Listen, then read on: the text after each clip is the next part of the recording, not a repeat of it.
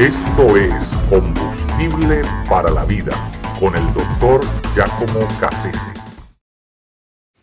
La memoria. El famoso psiquiatra Marcel Proust eh, dice que la memoria es algo así como una farmacia o un laboratorio en el cual eh, si no ponemos cuidado, lo mismo le podemos poner la mano a, un frasco de, medicina que a un frasco de veneno. Y, por lo tanto, lo que nos quiere decir con eso es que la memoria puede albergar ambas cosas. Eh, puede ser el depósito de ambas cosas. La memoria es algo así como, como esos mm, cuartos de, que están en, la, oficina de correos, que, están eh, reservados para lo que se llaman los PO Box, los, los, las cajas postales, ¿verdad? Que tienen muchos casilleros, ¿no? Entonces, en cada uno de esos casilleros están guardadas las, la correspondencia, ¿no? De, una persona determinada. Bueno, así la, memoria guarda en, esos casilleros de la memoria muchas, muchos recuerdos, eh, experiencias ah, previas que, que, bueno, mm, fueron, fueron depositadas de esa manera y que, se preservan de alguna manera y que de cuando en cuando abrimos esos casilleros para ver lo que hay ahí y, y bueno, de alguna manera volvemos como las vacas a rumiar, es decir, regresamos lo que ya comimos y lo volvemos a, masticar, ¿no? Es algo que las vacas pueden hacer y que los seres humanos lo hacen pero en su memoria. Volvemos a masajear, volvemos a masticar, a sacarle zumo a eso que, que, ya se supone que deberíamos haber digerido tiempo atrás. Eh, eh, muchas personas lo comparan con, una supercomputadora que tiene un montón, un montón de archivos y que puede depositar esa información en archivos y que puede accesar a ella en, segundos, solamente con oler una fragancia o estar en un lugar de cierta similitud al, que fue el, escenario de aquella experiencia que recordamos, o, reencontrarnos con una persona que pertenece a, esa, a ese periodo de nuestra vida, o, simplemente mm, escuchar que X persona murió eh, y, la, y al echar ¿verdad? a volar nuestra, nuestra memoria, bueno, eh, nos tropezamos con un montón de, esas, de esos pensamientos, de esas experiencias que, formaron parte de nuestra asociación con dicha persona. Entonces, la, memoria humana es curiosísima porque, porque ¿verdad? sobrepasa nuestra, nuestro propio entendimiento de ella.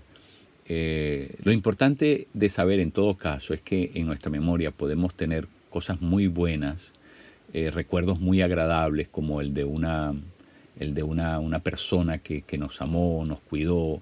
Eh, ¿Cuál es el, en mi caso mi nona, mi, mi, abuela, Petra Siems? Eh, que, bueno, me, marcó con, su amor, con sus detalles, con, con, el cuidado que siempre me procuró. pero también hay cosas espantosas en nuestra memoria, que se han quedado allí y que nos persiguen y que si nosotros no sabemos mm, deshacernos de ellas pronto, esas cosas pueden comenzar a tener un efecto, ¿verdad?, eh, residual, eh, continuo, eh, digamos, intermitente a lo largo de nuestra vida y que, y que mm, lo, que van a lograr es, es atormentarnos. Y Satanás usa esas cosas para, para perjudicarnos, para hacernos daño. Nosotros no podemos reparar el pasado. Por eso es que necesitamos un redentor y no un terapeuta. ¿Verdad? Porque lo que nosotros necesitamos no es eh, meterle el polvo debajo de la alfombra. Lo que nosotros necesitamos es ser perdonados. Y, por eso es que para estas cosas el terapeuta no nos va a servir. Para estas cosas necesitamos a, Dios Todopoderoso, que es el redentor de nuestras vidas, y, y es el que puede declararnos, ¿verdad? Declararnos sin pecado, declararnos santos, declararnos ah, hijos de Él. Así que eh, si ustedes sufren de, esas, de esos recuerdos de, haber cometido algo mm, desastroso, grotesco, penoso, vergonzoso, como todos los seres humanos lo hemos hecho, porque todos los seres humanos mm, tenemos tendencias y, tenemos mm, ¿verdad? nuestros cuartos oscuros y tenemos eh, esas cosas a las que cedemos y que, a las que nuestra voluntad en muchas ocasiones se dobla. Y por lo tanto tenemos que, que hacernos conscientes de eso, de que, de que tenemos que soltar todo eso en las manos de Dios.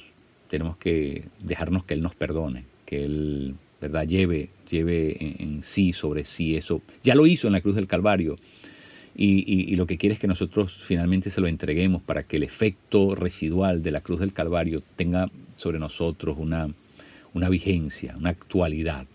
Eh, Dios, Dios ya nos ha declarado sus hijos y por lo tanto tenemos acceso a ese perdón. No, no debemos vivir con esa vergüenza, esa pena, esa, esa tortura que Satanás de cuando en cuando esgrime para, para hacernos sangrar, para no dejar que cicatrice esa herida que debió cicatrizar mucho tiempo atrás. Tengamos cuidado con eso, tengamos cuidado con lo que tenemos depositado en nuestra memoria, en los casilleros de nuestra memoria, porque, ¿verdad?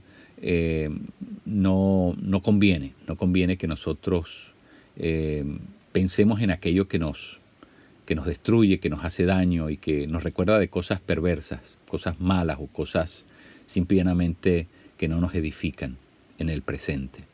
Eh, por eso Pablo dice en lo noble, en lo justo, en lo puro, en lo, en lo de buen nombre, en eso pensad. O sea, pongan el pensamiento en eso.